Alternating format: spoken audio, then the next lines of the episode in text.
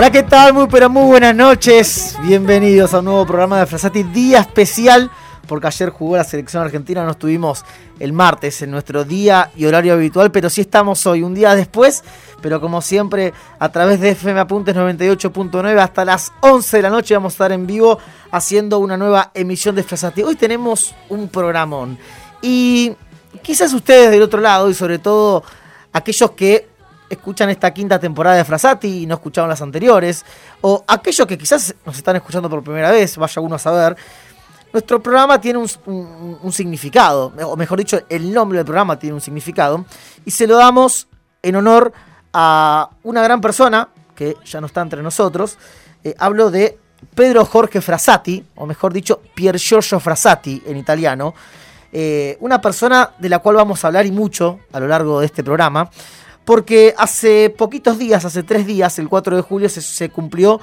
un nuevo aniversario de su nacimiento, de su fallecimiento, perdón, y justamente la, iglesia eh, lo recordó, ¿sí? Lo- todos los 4 de julio recuerda el fallecimiento de Pier Giorgio quien, quien partió a la casa del padre un 4 de julio de- del año 1925 en Turín, en Italia. Y nosotros por eso vamos a recordarlo. Pier Giorgio Frassati, para aquellos que no saben, es un beato.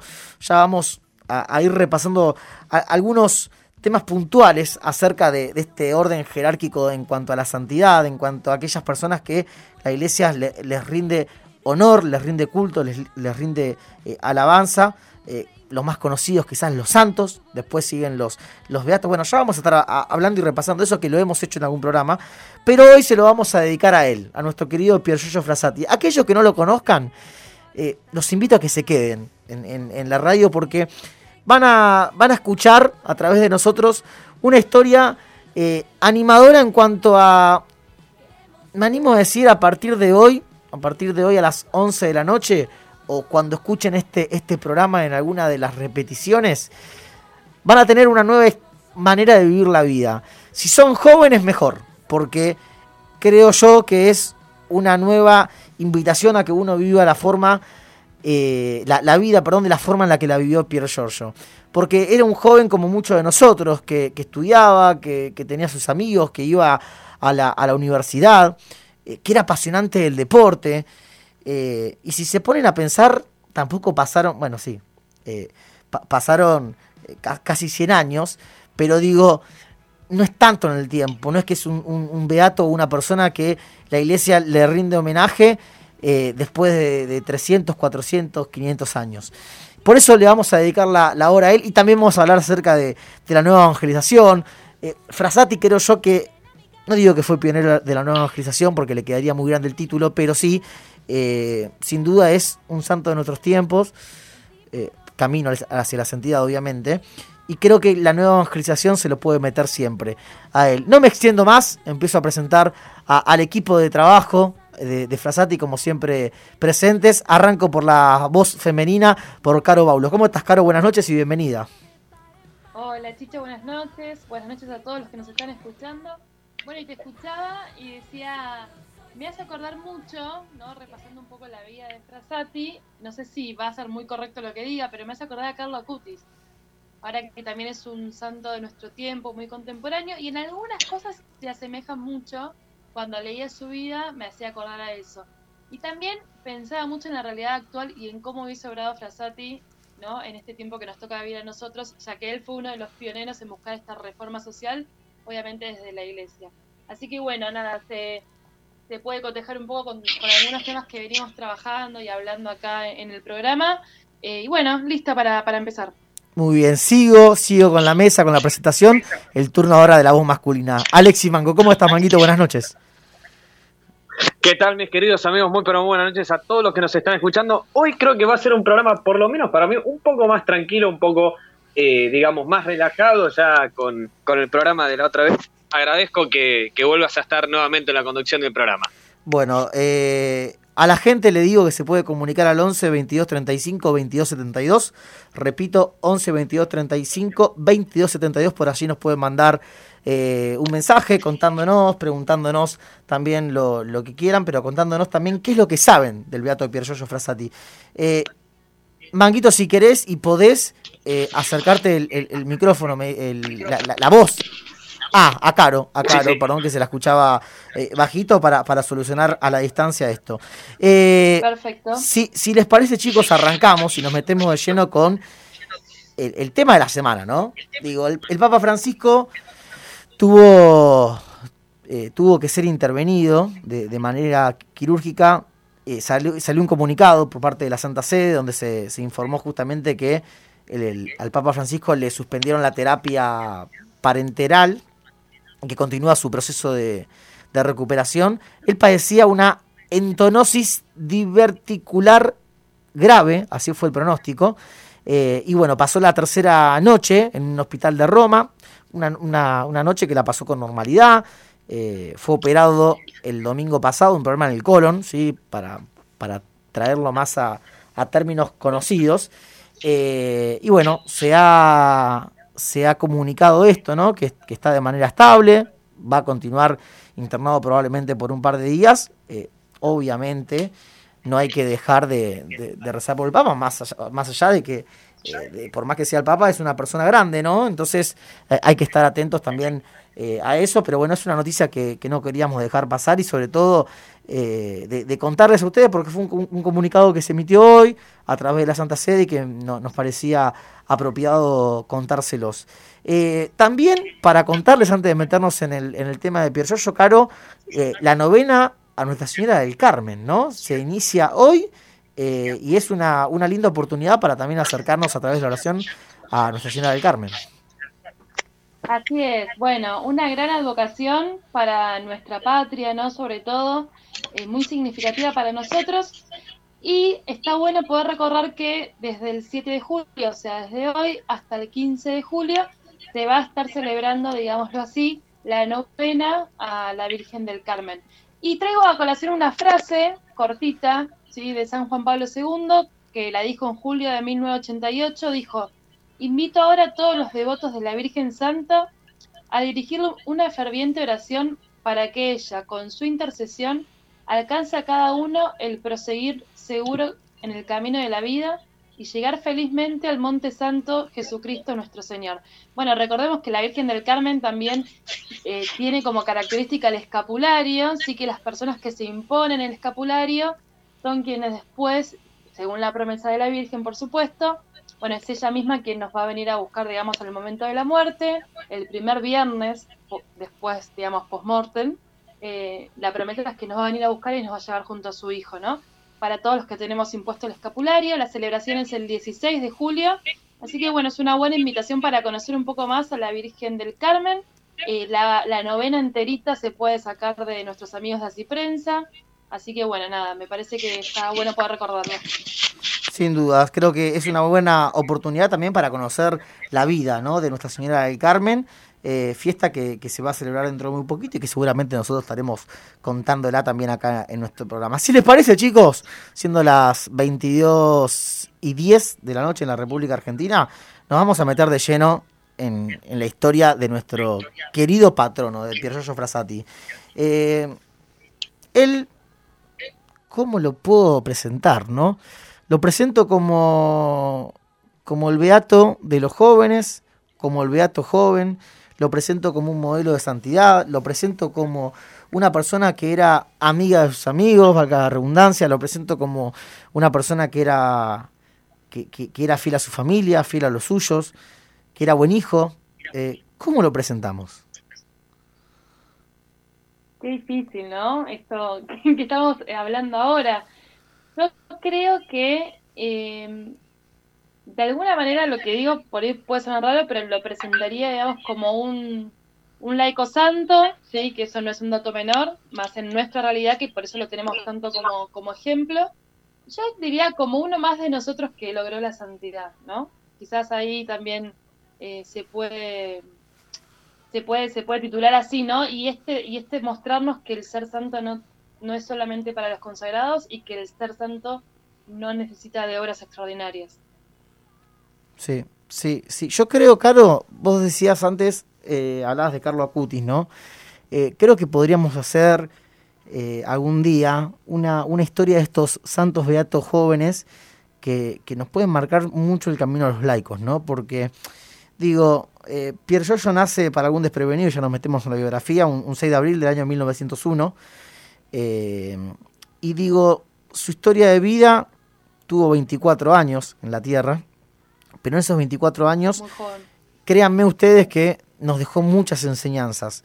Quizás de- del otro lado hay una persona que, que- que no es creyente, pero para nosotros, para los católicos, el, el santo, el, el beato es realmente un modelo imitar. Eh, conozco un montón de personas que dicen, bueno, yo no creo en los santos, o no creo en, eh, en- en las figuras ¿sí? que, que- que la iglesia manifiesta o, o que le rinde alabanza.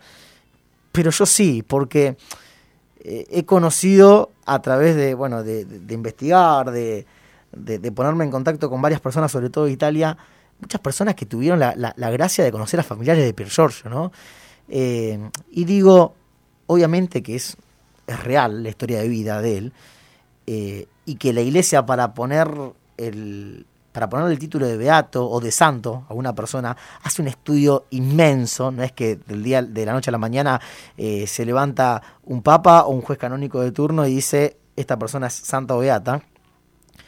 Creemos en serio que es muy grosa la vida de, de, de Pier Giorgio. Y si les parece, empecemos a repasarlas, ¿no? Porque, a ver, eh, algunos quizás piensan que son, son extraterrestres o que son personas de, de- de- de otra dimensión.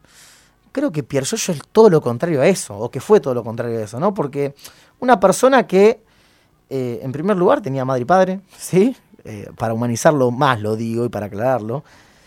eh, estuvo enamorado. Perdón, y agrego, Sí. agrego a esto, ¿no? Que el papá y la mamá no fueron quienes lo introdujeron en la vida de fe también, que no es un dato menor, ¿no? Como, bueno, es como cualquiera de nosotros que nació en el seno de una familia católica, pero no súper practicante ni mucho menos, y hasta incluso un poco más alejado, ¿no? Claro, claro, claro, porque mira, su padre era, era agnóstico, ¿no? Fue fundador y director de, un, de un diario liberal que era muy conocido en esa época eh, en Italia, el diario La Stampa, eh, un hombre que sin dudas tuvo y mucho que ver con la política en Italia.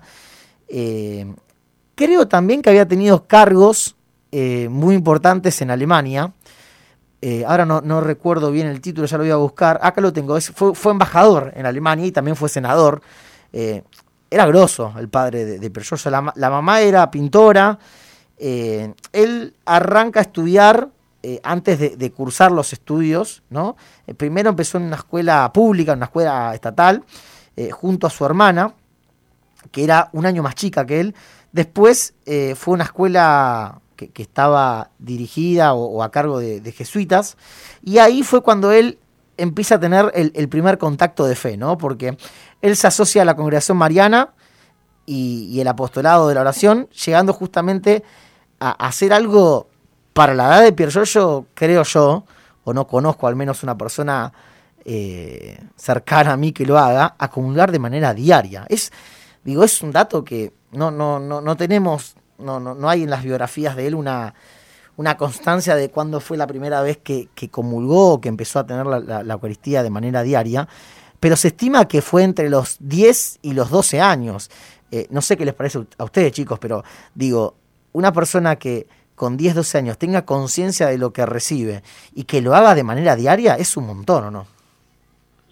Totalmente, sí. Bueno, perdón que insista, pero en esto me hace acordar mucho a Carlos Cutis, que se apoyaba, o sus dos referentes, digamos, eran la Eucaristía y la Virgen María, ¿no? Y este dato que, que nos estás contando, Chicho, que habla de una vida espiritual muy profunda, ¿no? El poder recibir todos los días la Santa Eucaristía y también la fortaleza que eso le habrá generado y la vivencia de la fe, ¿no? Que la profundidad con la que que habrá alcanzado, digo bien, eh, Pier Giorgio. Sí, sí. Y vos sabés que eh, yo también me pongo a pensar en cómo habrá sido, porque siempre se dice, ¿no? Que fue muy cercano a sus amigos, que fue, eh, que en su familia, sin dudas, el, apostolado que él hacía era tremendo. Eh, me, me pongo a pensar cómo habrá sido ser amigo de Pier Giorgio, ¿no?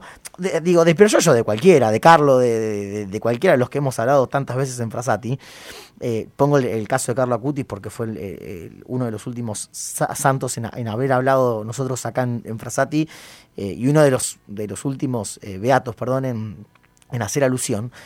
Pero digo, sin dudas, es grosso, ¿no? Porque son santos contemporáneos. ¿Cuántos santos eh, o beatos han tenido la gracia, sus familiares, sus amigos, de estar presentes en esa misa de beatificación o de canonización? Yo creo que hasta que no, no vivamos un caso muy, muy cercano, es muy difícil de tomar dimensión de eso. El caso de Enrique Yo, ¿no? Que lo hemos hablado con sus nietas, nada más y nada menos. Sí, tío, te estaba por decir eso. Claro. Nosotros tuvimos de cerca el caso de Enrique Yo y es impresionante también como los santos de nuestro tiempo, ¿no? Claro, claro, pero digo, no, a ver, si, si bien eh, tuvimos la gracia de, entrevistar a las nietas de, Enrique, digo, no fue un, contacto directo nuestro, a eso voy. Capaz que uno no toma dimensión hasta que le pasa de cerca, porque una cosa es escuchar, leer, mirar eh, o, tocar de oído una historia, y otra cosa es vivirla en carne y hueso.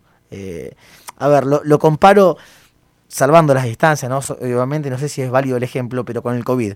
Uno decía, uh, qué, duro que debe ser eh, enfermarse o, padecer COVID, y hasta que uno no, tuvo la posibilidad de haber contagiadose de, de, coronavirus o haber tenido un familiar, un amigo muy cercano que la pasó jodida, eh, no tomaba dimensión de la gravedad del tema, me parece, ¿no? Entonces digo, llevándolo al plano este de, santidad, de beatificación, bueno, creo que, va por ahí también. Pero bueno, siguiendo por, por, por la vida de Piero Giorgio, él eh, tuvo una vida espiritual muy grosa.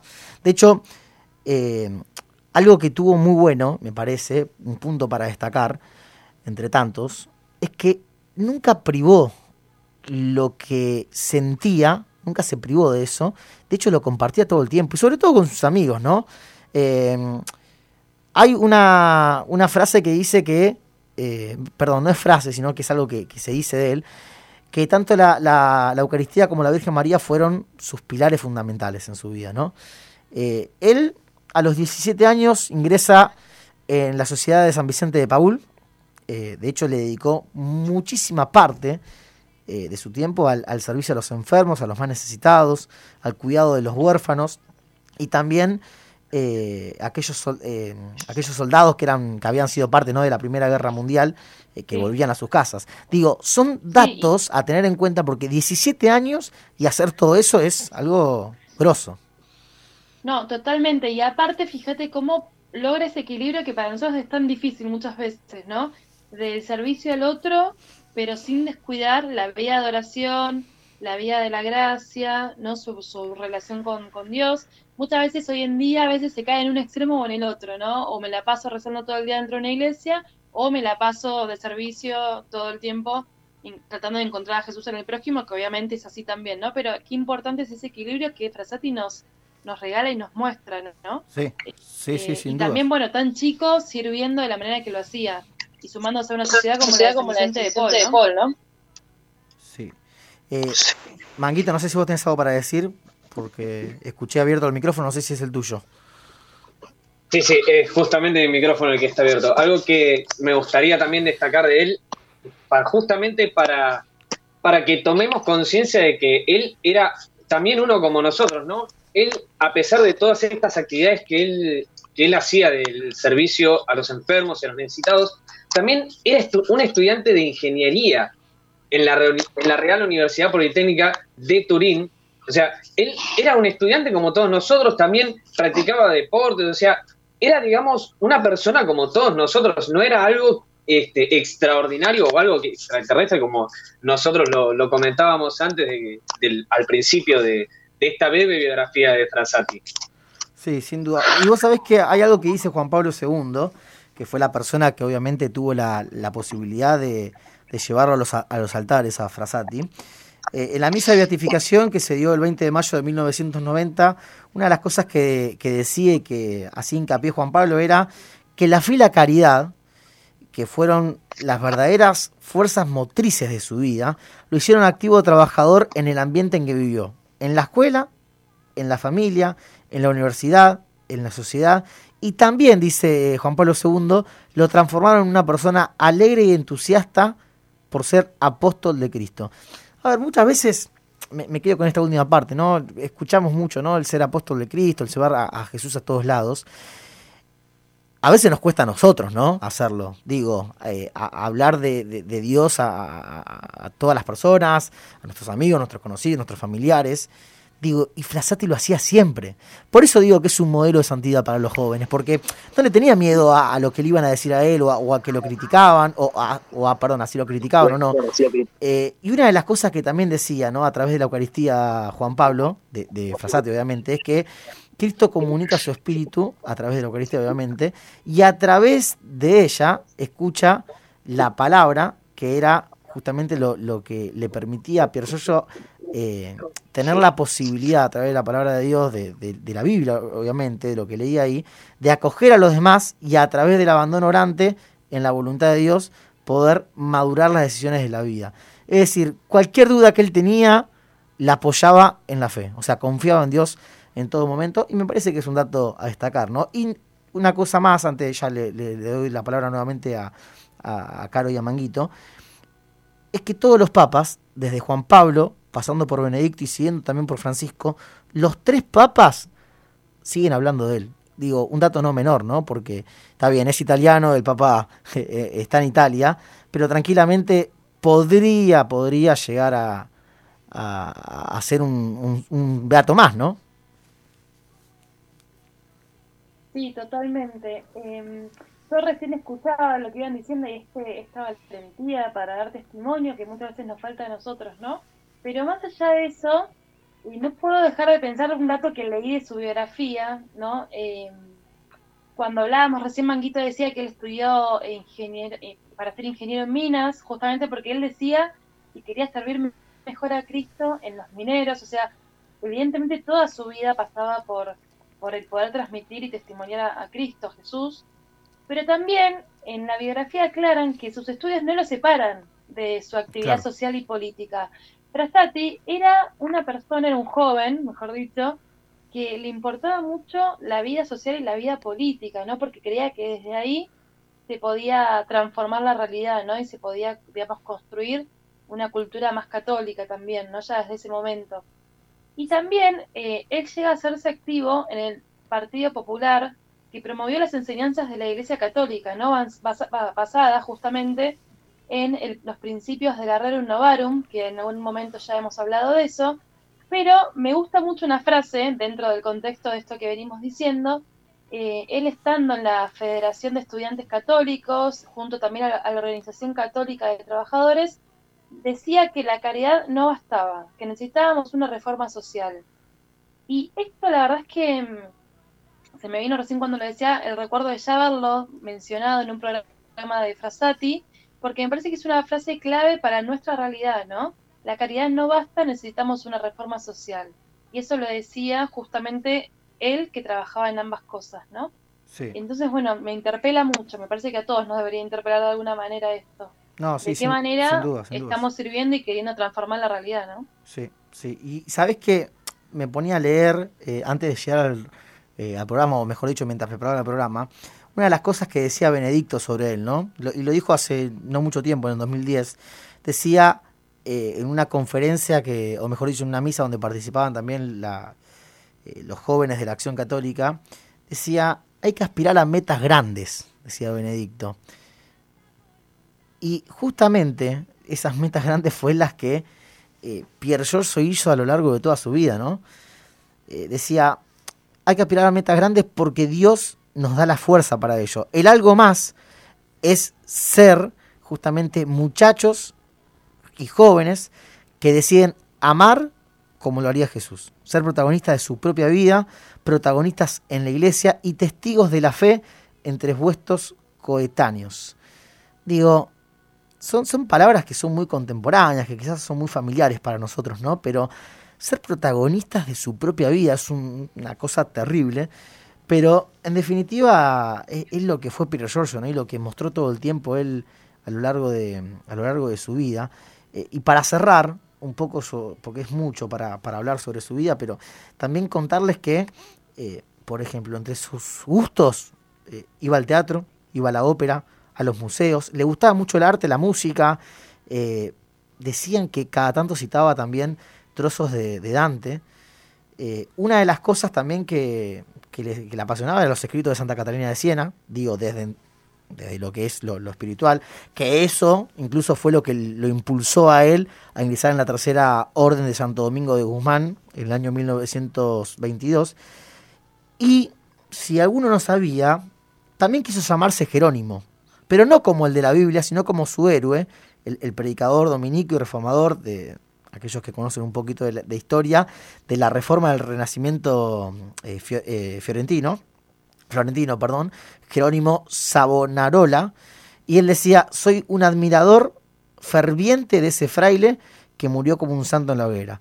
Eh, hay muchas cartas de él, de hecho hay una página que se las recomiendo, pgfrasati con doble s y una sola t.com.ar, ahí van a poder encontrar cartas, van a poder encontrar discursos, testimonios, incluso también, muchas cartas que, que, les escribe a, muchos de sus amigos y que son lindas, ¿no? Para, para ir digamos, teniendo esa posibilidad de, eh, nada, conocer lo que dicen muchas personas de él, muchos amigos de él, eh, y lo que dicen incluso familiares o, personas que tuvieron la posibilidad de conocer a, a Pier Giorgio, o también de, de, de, qué lugar, ¿no? ¿Qué lugar ocupa en la vida de ellos Pier Giorgio Frassati?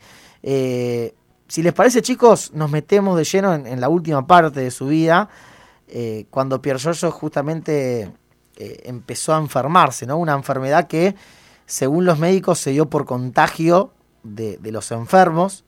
Empezó a, enfermos. Claro, empezó a descuidar la salud, ¿no?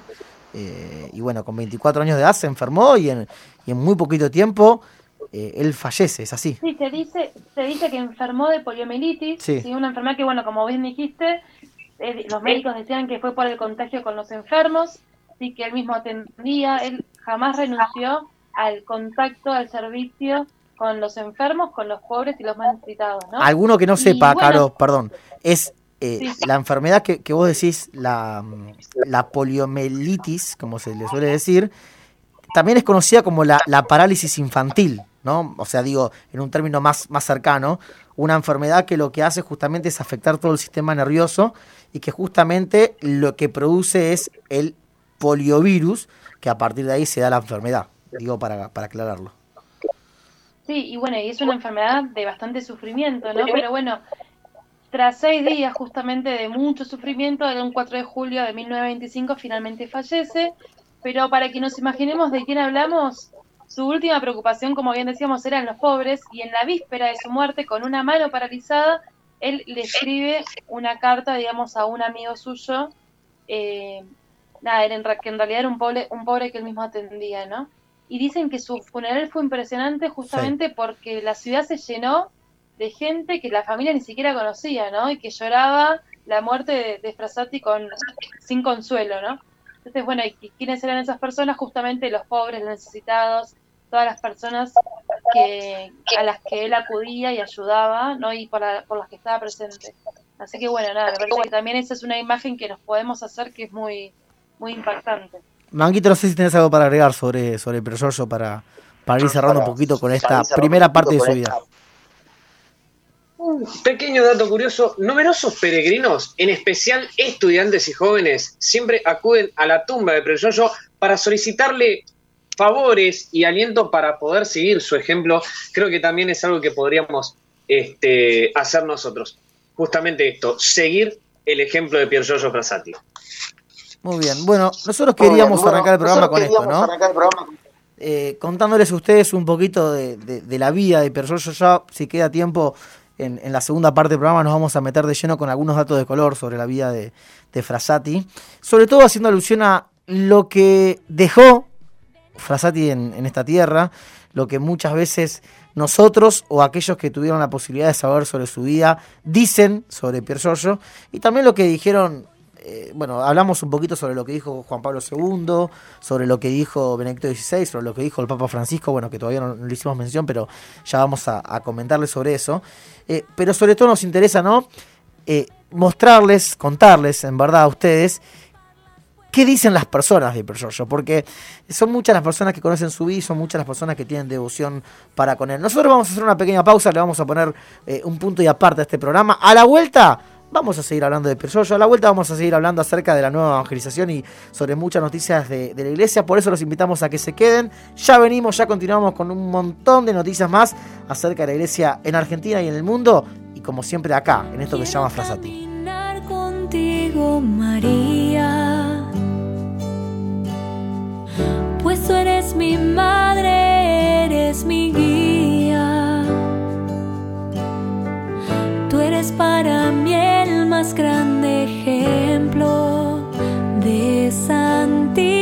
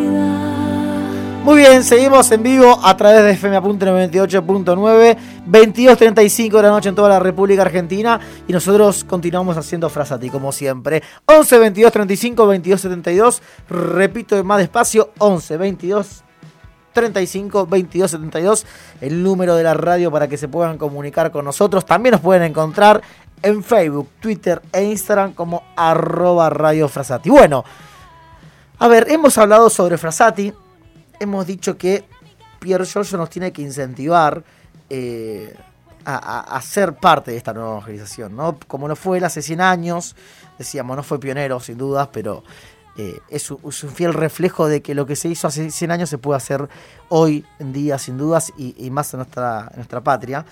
Eh, y para hablar de la nueva evangelización también, lo, lo voy a sumar, ya hemos hablado la semana pasada con él, a- al seminarista Diego Olivera, un, un amigo de la casa que ya ha, pasado por los micrófonos de, Frasati en varias oportunidades y a quien le doy la bienvenida y lo presento. ¿Cómo estás, Diego? Buenas noches.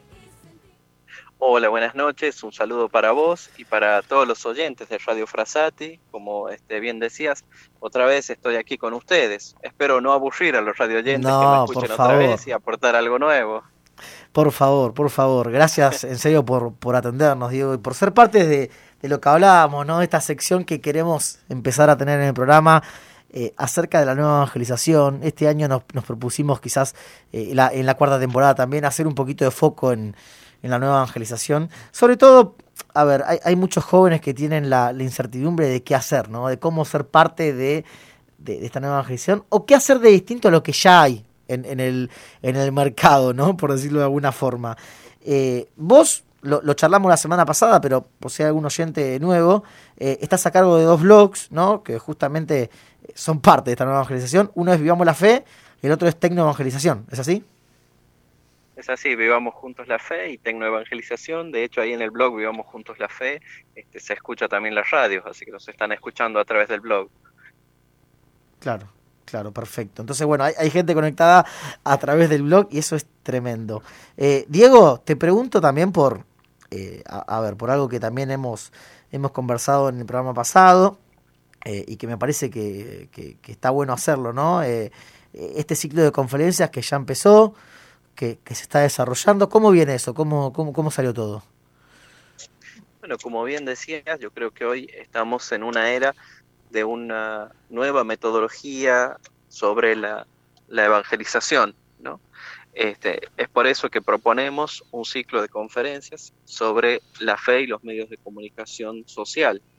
Este, ya estamos a punto de comenzar la tercera conferencia este próximo sábado en las dos primeras tuvimos la, compañía de Monseñor Lozano y Monseñor Barba, donde ellos este, dieron una mirada amplia de lo que es la iglesia y la comunicación a nivel universal y también aquí en Argentina. Y la semana pasada estuvimos con la licenciada Julieta Villar y también la licenciada Guadalupe Corigliano. Empezamos un caminito por la prensa escrita, ¿no? Y ahí ya vamos este, avanzando en este ciclo que son 14 conferencias. Bien. Eh, ¿Cuántos eh, jóvenes están participando? Eh, preguntarte también por aquellos jóvenes que quizás tengan la posibilidad o la, intención ¿no? de, participar y no, se anotaron, ¿se pueden seguir anotando? ¿Cómo, es el tema de la inscripción? Bien, hoy estamos contando con 800 inscriptos este, y las inscripciones todavía siguen abiertas.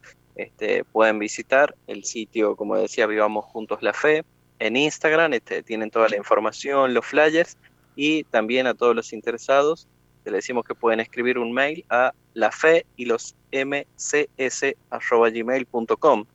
y allí le vamos a enviar más información para poder sumarse y participar de las próximas conferencias. Y sacándote un poquito del, ciclo de conferencias, te, te, meto en el tema, porque ya lo, vamos a estar hablando con, con y con Alexis, que también están en la mesa de Frasati. Eh, en algo que también hemos hablado y mucho fuera al aire, ¿no? Esta nueva evangelización que, a ver, no es propia de los jóvenes, eh, por más que, muchas veces los papas y sobre todo Juan Pablo nos dijo que, eh, en otras palabras, ¿no? Que teníamos que tomar la posta de esta nueva evangelización, es de los bautizados, ¿no? Claro, está la misión de evangelizar. pero ¿qué crees vos desde tu lugar de, seminarista? Porque te estás formando y Dios mediante vas a tener la, gracia de ser sacerdote en algún momento. Eh, pero ¿qué crees vos que, le falta a los jóvenes? Sobre todo a los jóvenes argentinos, ¿no? En esta nueva evangelización. ¿O cómo los ves a los jóvenes? Bien, yo creo que lo que falta para evangelizar es perder el miedo. Sobre todo hoy en las nuevas tecnologías. Como vos decías, Juan Pablo II nos animó a los jóvenes a ser los evangelizadores, pero también el mismo Papa, él decía, una evangelización nueva en sus métodos, ¿no? en su metodología, en su forma. Este, creo que a veces este, los jóvenes y, todos los laicos en general, este, a veces pasamos por una experiencia del miedo, ¿no? del miedo ante el fracaso, del miedo ante el que dirán, del miedo ante la burla.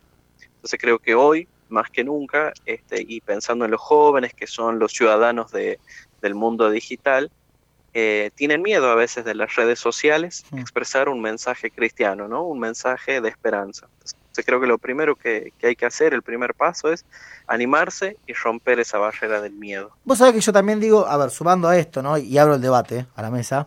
Eh, digo, muchas veces decimos las redes sociales. Son, ah, hemos hablado muchas veces si son buenas o si son malas, eh, obviamente.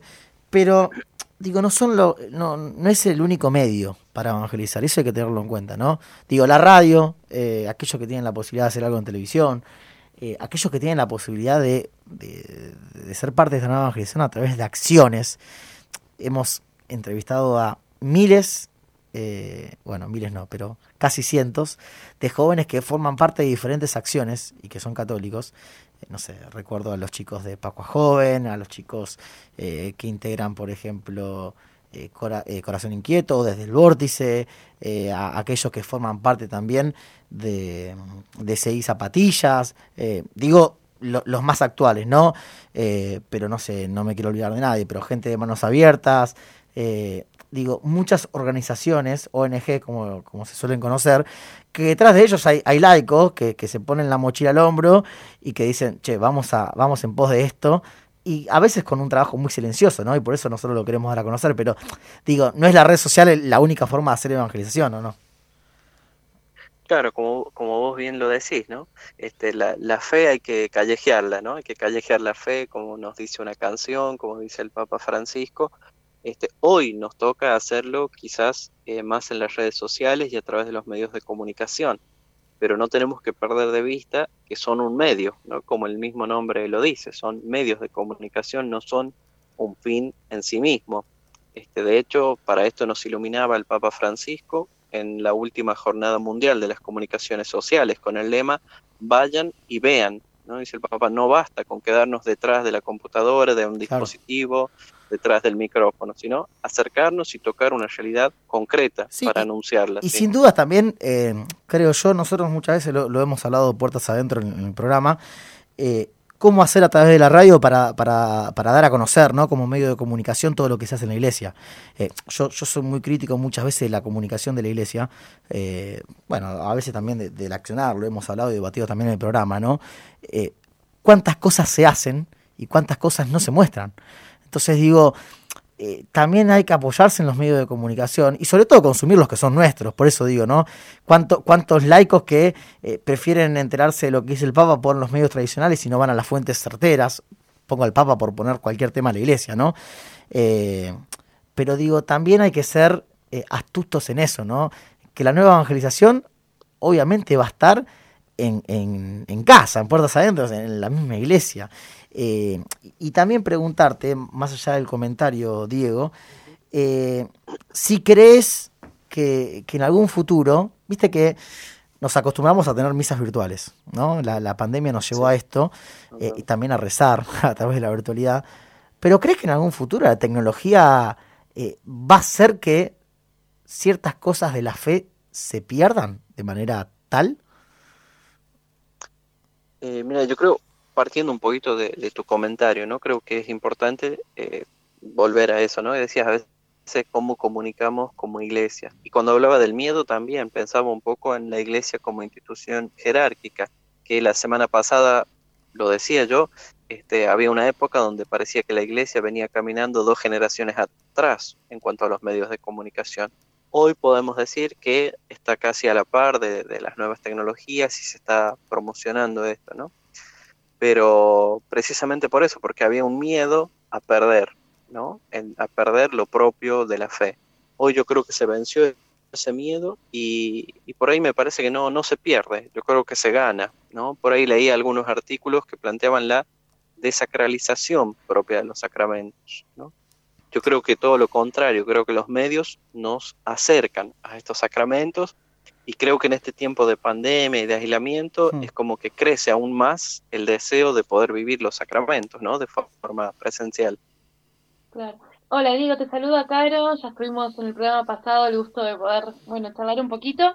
Eh, y quería sumarme a esto que venían diciendo, eh, pensando un poco también, bueno, muchas veces, como decía Chicho antes, hablamos del tema de la comunicación en la iglesia y tomo esto que vos decís también como los medios, justamente como medios y no fines, que nos pueden acercar y ayudar a vivir mejor, eh, nada, nuestra fe, ¿no? Entonces pensaba, bueno, ¿hay algunos puntos claves, por así decirlo, eh, de, lo, de los beneficios, no, de cómo encarar, mejor dicho, la comunicación en la iglesia y para la evangelización, ¿no? Si hay algunos tips, algunos puntos, algunas cosas claves que tenemos que tener así como, como camino, ¿no? Como pautas para que nos guíen, para poder hacerlo de la mejor manera. Eso por un lado. Y por otro lado, preguntarte, porque me surgió de curioso y la verdad es que no sé, a ver si vos sabés, si hay algún ente que reúna, ¿no? Todos estos programas, todos estos medios que son católicos y que quieren evangelizar. Bien, ¿qué tal, Caro? Buenas noches. Este, empiezo por la segunda pregunta. Este, a nivel, digamos, universal, este, a nivel vaticano existe propiamente el dicasterio de la comunicación eh, y a nivel más local aquí en Argentina este, tenemos la, hay dos entes, la oficina de prensa de la Conferencia Episcopal Argentina y la pastoral de comunicación social a cargo hoy que la preside Monseñor Barba. En esta segunda, digamos, organismo, que es la Pastoral de Comunicación, ahí es donde tendrían que estar reunidos este, todos los medios. En primer lugar, se toma en cuenta los referentes diocesanos, ¿no? las oficinas de prensa de cada diócesis, a la cual me parece a mí que tendrían que remitirse los programas este, locales, ¿no? en este camino de sinodalidad, ¿no? entendiendo, bueno, este programa surge de una parroquia, de una comunidad, y estamos en la jurisdicción de una diócesis. Creo que el, que el primer camino este, a hacer es decir, bueno, ponerme en contacto con la diócesis, ver cómo se está trabajando la pastoral de comunicación y desde la diócesis luego este, el aporte e incluirnos en esta gran misión como conferencia episcopal. También este, surgió a partir de este ciclo de conferencias la propuesta de algunos participantes de poder armar una red este, global donde nos podamos encontrar. Existe dos. Este, una la propone, por ejemplo, la difunde mucho el movimiento de los focolares, que es NetOne, una gran red de comunicadores a nivel internacional. Este, y la otra es eh, Signis en América Latina, donde también reúne a distintos comunicadores católicos. En cuanto a la, a la segunda pregunta. Este, y ahora sí, en la primera pregunta, no sé si hay como tips o una receta que vale para todos. Pero sí hay algo que todos tenemos que tener presente, es no perder el centro, ¿no? El centro del cual nos alimentamos y el centro que tenemos que anunciar, es el mismo Jesús, ¿no? Creo que eso tiene que ser nuestra fuente. Lo primero que tenemos que tener para una buena comunicación católica es estar comunicados con el gran comunicador, ¿no? que es Jesús, mediante la oración, mediante los sacramentos. Otro tips me parece importante es esto que nos plantea el Papa Francisco, tener los pies y los ojos en la realidad concreta, ¿no? Mirar mi comunidad, mirar a mi alrededor, y eso también me, me permite no quedar enredado a veces en la red este, y perder de vista el contexto, ¿no? Muchas veces por los seguidores, los likes, esto que va creciendo, este, no, nos lleva a perder de vista el centro, ¿no? que es el mismo Jesús. Él nos va a decir qué es lo que tenemos que comunicar y cómo comunicarlo. Totalmente. Y a veces, eh, soy sincera y quizás un poco eh, o poco prudente, pero a veces uno encuentra también en las redes algunas cosas un poco confusas o, no sé, de alguna manera polémicas, podría llamarlo así. Eh, y eso también genera, ¿no? Por eso te preguntaba esto de, bueno, tips, por así decirlo, entre comillas, que muy bien me respondes y, obviamente es lo más importante, pero bueno, me, me surgió un poco por esto, porque uno a veces en las redes se puede encontrar cosas que confunden sobre todo a las personas que no son tan allegadas y que no están muy formadas, ¿no? Entonces, bueno, creo que también ahí me parece importante, como, bueno, quizás la prudencia de alguna manera. Sí, quizás en eso me parece, claro, es importante poder tener la compañía, ¿no? De algún director espiritual, así como en el camino personal, uno a veces se acompaña por un director espiritual, un medio de comunicación, también sería bueno poder tener algún director espiritual, ya sea un sacerdote, una religiosa, este, alguien que nos pueda ir guiando desde el magisterio, desde la fe, eh, para evitar, digamos, ciertos errores y confusiones. Sucedió, creo, un tema muy reciente, este, ahora el Papa hablando de los bienes y, algo que tiene que ver mucho con la doctrina social de la Iglesia. Y uno de los medios que, que, nos dio muy buena información era lo, que mencionabas, ¿no? DCI en zapatillas, Doctrina Social de la Iglesia en zapatillas, este, nos ayudó un poquito a aclarar este tema y nos dio una información importante y también, Diego, para sumar, ¿no? ¿Cuántos, ya lo, seguiremos, nos quedan pocos minutos al aire, pero lo seguiremos hablando si te parece en otro programa, pero digo, ¿Cuántos también que, somos parte de esta nueva evangelización y que muchas veces, por hacer muchas cosas en paralelo, digo, eh, debe haber muchos programas de radio sin dudas, ¿no? Pero a veces eh, se quiere copiar o, tener una competencia con otros programas y, y en vez de, de sumar, uno resta. Digo, pongo el ejemplo de la radio para compararlo con no sé, aquellas personas laicos consagrados que quieren ser influencer o que quieren imitar lo que hacen otros. Eh, y digo que en vez de, de, sumar restan. Pero digo, cuánto también mensaje que hay dando vueltas y más en las redes sociales que confunden, ¿no? Y sobre todo a los laicos o, a los jóvenes o aquellos que no tienen la posibilidad de, estar tan formados, ¿no? Con, con mensajes tan, tan confusos y a veces, por poner en palabras propias, eh, ciertos mensajes, es uno que, lo, que está del otro lado que lo recibe lo toma como que es el mensaje de la iglesia. Sin lugar a duda. Y creo que aquí tenemos que poder mirar a las primeras comunidades. ¿no? ¿Cómo comunicaban ellos? Primero se reunían. Eh, quizás nos está faltando el poder hacer alianzas, podríamos decir hoy en día, ¿no?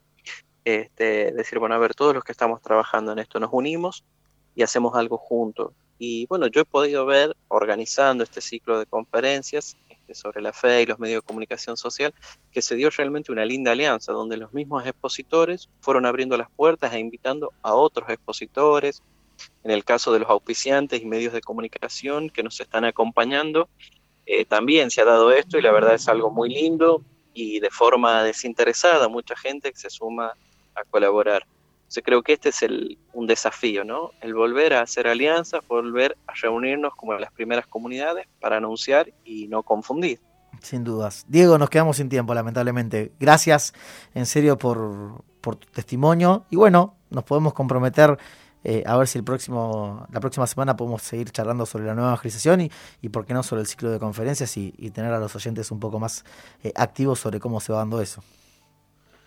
Bueno, muchas gracias nuevamente por este espacio. Invitarlos a, a, sumarse. La próxima conferencia precisamente es sobre la radio, un tema que venimos trabajando. Nos van a acompañar el padre Javier Soteras, director de Radio Sí. María, y Milagro Rodón, que, Sí, es, señor. que es la encargada de las redes sociales de Radio María. Y luego, el otro sábado, ya el 17 también, seguimos con la radio. Este, estará presente el padre Guillermo Ortiz, que él estuvo como 10, 12 años a cargo del Radio del Vaticano sacerdote jesuita, y Gabriela La Santa, directora de Radio Galilea. Para todos los interesados en este tema, eh, los esperamos. Desde ya, muchas gracias por este espacio. No, gracias a vos, Diego. Un abrazo grande y hasta la próxima. Bien, ahí pasaba Diego Olivera charlando y dejándonos en claro también un poquito más acerca de esta nueva evangelización y, siguiendo, eh, siguiendo el mensaje del ciclo de conferencias que también habíamos hablado en el programa pasado. Chicos, nos quedó corto el programa. Lamentablemente no podemos ir hablando sobre la vida de, de Frasati, pero la semana que viene podemos seguir tirando algunos tips. Eh, Caro, como siempre, un placer y nos vemos el martes que viene en el horario habitual. Bueno, gracias Chicho. Me quedo pensando en que siento que este es el inicio, ¿no? De todo lo que es la comunicación de la iglesia en los medios digitales. Así que bueno, para adelante y como decía Frasati también, eh, es necesaria una reforma social y no basta la caridad. Así que bueno, si eso vamos. Un abrazo grande y feliz día para todos nosotros también. Manguito, como siempre, un placer. Nos vemos la semana que viene. Como siempre, nos estaremos reencontrando eh, los martes a la misma hora por la misma radio. La verdad es que estuve un poquito callado, voy a, voy a ser honesto, pero espero que el próximo programa podamos seguir hablando de todas las cosas que nos quedaron siempre pendientes. Como dije en el programa pasado, noticia que huye sirve para otro programa. Claro que sí, claro que sí. El agradecimiento también para las autoridades de la radio, para Leo Cornillet, la pronta recuperación para él, el saludo y el agradecimiento también en persona a Leo Weisman, que siempre nos da una mano grande con la operación técnica, y a ustedes, a los oyentes, a los que están del otro lado, como siempre, semana tras semana, haciéndonos el aguante. Esto fue todo por hoy, nos despedimos. Será hasta el próximo martes, y como decía Pierre Giorgio Frassati siempre, hay que aspirar hacia lo alto. Chau, chau.